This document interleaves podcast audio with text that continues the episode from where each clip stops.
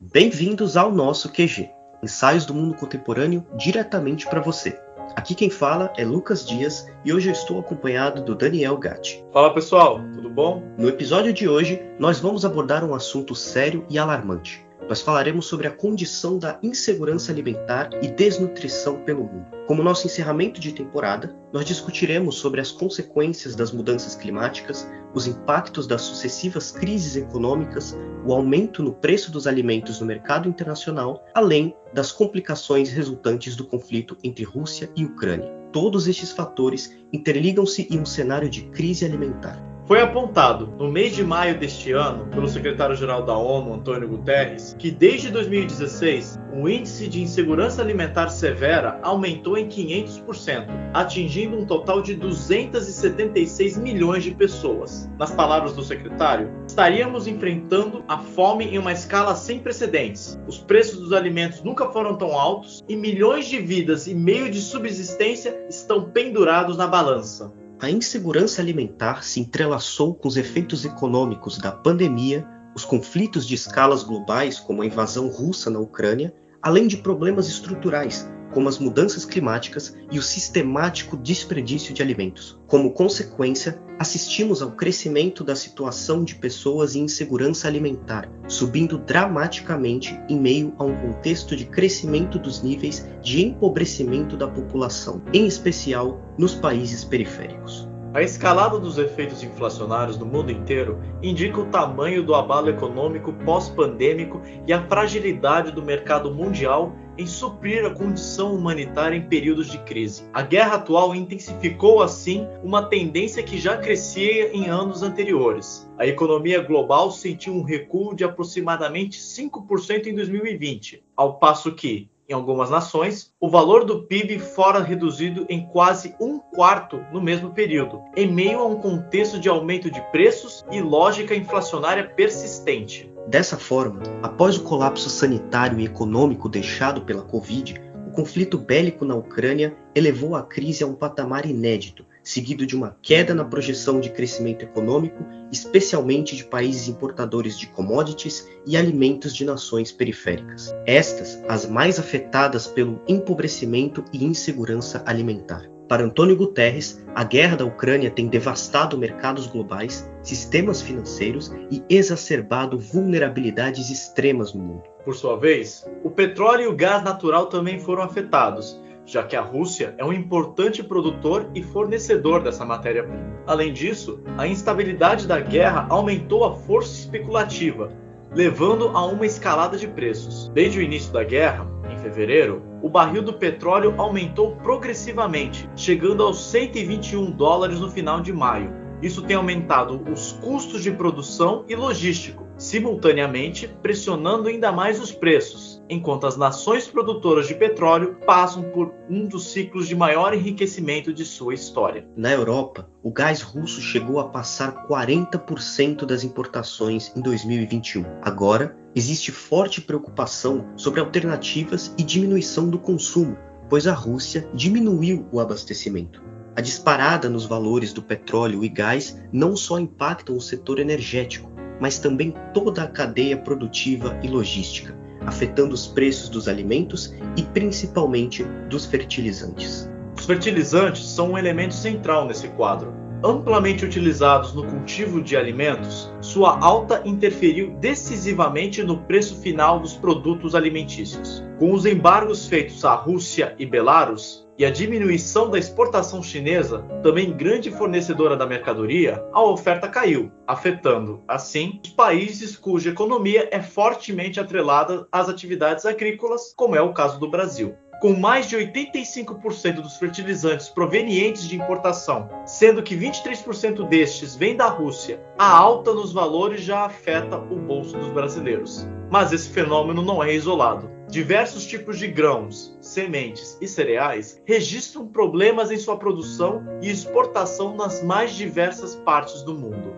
Principalmente a exportação de trigo tem sido motivo de enorme preocupação para as Nações Unidas. Juntas, Rússia e Ucrânia concentram 30% da exportação de trigo mundial, além de 20% do milho e 80% do óleo de girassol. O grande problema é que alimentos como trigo, cevada e outros grãos compõem cerca de 50% da nutrição global, podendo chegar a incríveis 80% em nações mais pobres. Devido à demanda elevada e à oferta reduzida, as nações europeias e os países ricos em geral saem na frente na corrida pela alimentação. Foi registrado também o maior aumento nos preços de óleos vegetais, cereais e carnes das últimas décadas. Os valores dos laticínios e do açúcar também saíram em disparada no mercado, segundo dados do Índice de Preços de Alimentos da Organização das Nações Unidas para a Agricultura e Alimentação. Os números em questão são os maiores registrados desde 1990, considerando um aumento de 34% do preço dos alimentos no ano.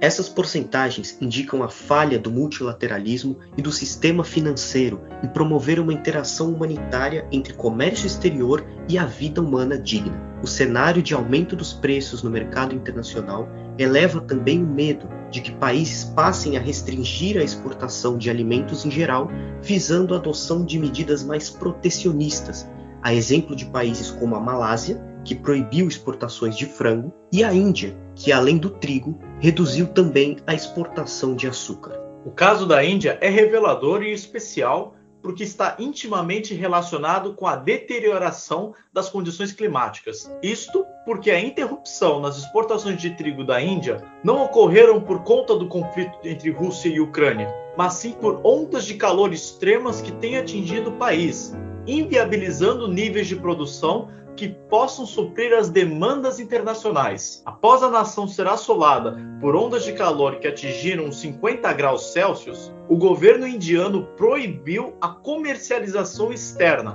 visando garantir o abastecimento para sua própria população. Com o aumento dos preços internacionais e a dificuldade de importar, a Índia vem experimentando um verdadeiro drama. Há muito tempo, as organizações internacionais, em especial a ONU, advertem a sociedade sobre os riscos climáticos. Com destaque para os impactos do aumento da temperatura e mudanças no clima, foram feitos muitos esforços para construir um sistema de monitoramento e conscientização. Apesar do avanço nesse sentido, cada vez mais a relação entre homem e natureza parece caminhar por um caminho inviável e degradante interdependentes, a natureza afeta nossas vidas, assim como alteramos o funcionamento e bem-estar dela. De acordo com o relatório de 2022 do painel intergovernamental sobre mudanças climáticas, as mudanças climáticas geram impactos graves no bem-estar humano, sobretudo na saúde, e também interferem significativamente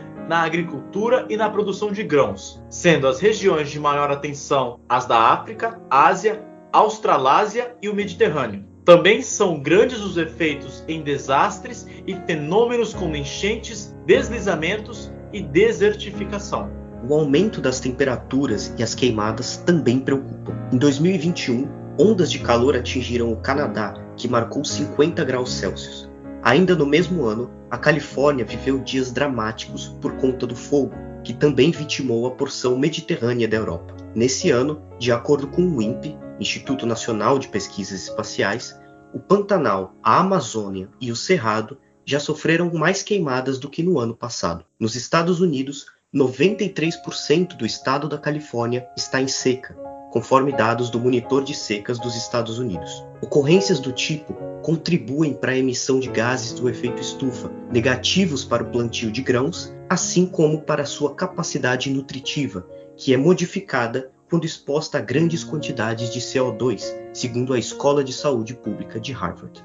Não muito distante de nós, no início do ano, as regiões do centro-sul brasileiro foram atingidas por um longo período de estiagem, o que prejudicou a safra de grãos, principalmente a do milho. Já em maio, os cafezais também foram afetados pela estiagem, diminuindo então a produtividade. Ainda no mesmo mês, as geadas no sul do país pressionaram o preço das hortaliças. Assim, junto ao restante do mundo, o Brasil vivencia então o drama de preços altos e o aumento da população abaixo da linha da pobreza. É necessário apontar também a responsabilidade do agronegócio na deterioração ambiental. Como principal atividade econômica de muitos países, a área é responsável por degradar 80% da biodiversidade das áreas produtoras das commodities exportadas. E ainda, apesar da alta produção de commodities, a abundância interna não simboliza, na maioria dos países produtores, o acesso da sua população à segurança alimentar.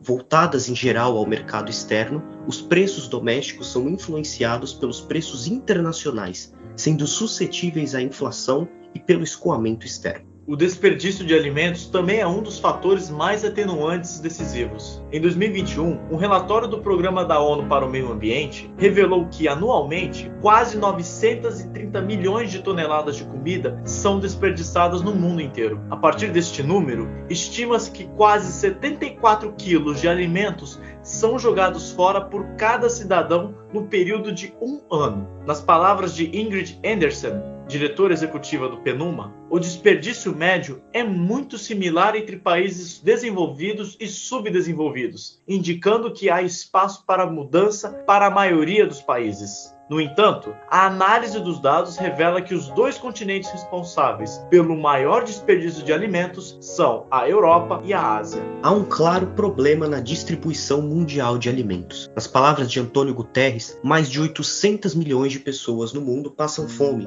e 3 bilhões não têm dinheiro para uma alimentação saudável. 2 bilhões de pessoas estão acima do peso ou obesas, enquanto 462 milhões estão desnutridas. Esse esse índice de obesidade atinge principalmente os países do norte global. Quando os olhares voltam-se para o sul global, no entanto, a situação muda de figura. Segundo o relatório Global Report on Food Crisis, organizado pela Food Security Information Network, 35 nações atualmente sofrem com crises alimentares severas. Destas, 25 encontram-se no continente africano, 6 na Ásia e Oriente Médio e 4 na América Latina. Estas crises, que já ocorriam há anos em alguns países, apenas crescem quando calculamos os efeitos da guerra na Ucrânia. Para se ter noção do tamanho dessa crise, é importante olhar para as nações mais afetadas, dentre as que sofrem com a crise alimentar por diversas razões. Em países assolados por guerras civis, como Síria e Iêmen, o número de habitantes em situação de insegurança alimentar chega a quase 55% da população, segundo dados de 2021. Outras nações, vítimas de frequentes desastres climáticos, como no caso de Haiti e Honduras,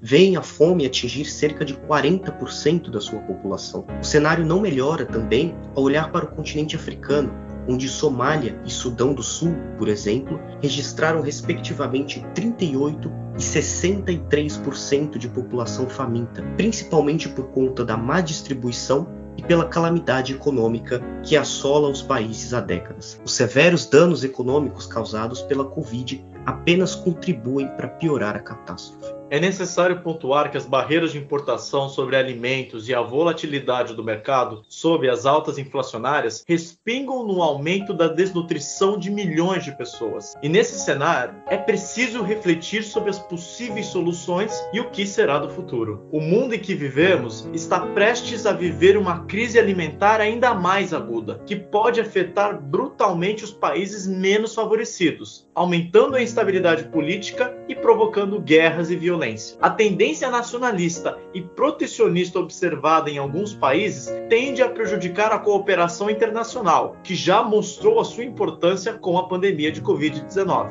A falta de cooperação acentua as desigualdades, dificultando a solução do problema, visto que uma das variáveis da insegurança alimentar é a má distribuição de recursos. Isso nos leva a refletir sobre a disposição dos Estados no sistema internacional, assim como dar a devida importância à cooperação internacional. Deve-se relembrar que o atual sistema capitalista foi construído dentro de uma divisão internacional do trabalho, que estabeleceu papéis para cada estado. Estes foram divididos entre os grupos que produzem as matérias-primas e os que desenvolvem as tecnologias de industrialização. Com a evolução dos modos de produção e das tecnologias, a divisão foi cada vez mais atenuada, mas as desigualdades estruturais já estavam estabelecidas. Consequentemente, algumas economias são menos diversificadas e determinados países são mais dependentes das indústrias de base e da agricultura. A problemática nesse caso não é ser um grande exportador de produtos agrícolas,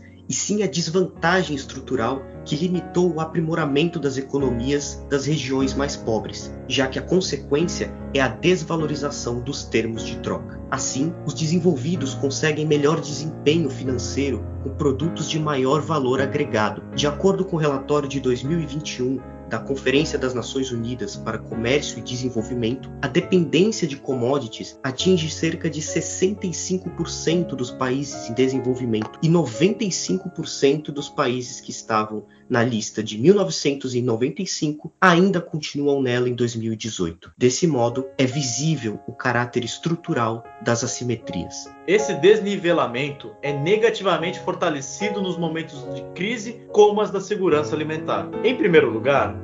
os altos preços farão com que países mais ricos consigam consumir mais. E em segundo, os países agrícolas, na tentativa de uma autopreservação, ao diminuírem as exportações, poderão causar um novo aumento de preços e a crise de abastecimento em lugares dependentes das suas mercadorias. Assim, é iniciado um círculo vicioso, onde a própria dinâmica da divisão internacional do trabalho é um agravante da situação. Portanto, nossa mensagem nesse fim de temporada para todos os que nos ouvem mantém o mesmo espírito dos nossos episódios anteriores, um chamado para que nós nunca deixemos de dar voz às pautas urgentes da nossa sociedade. Discutir a insegurança alimentar é debater o nosso futuro e a nossa própria sobrevivência. Esse é um tema que não pode esperar, porque quem tem fome tem pressa.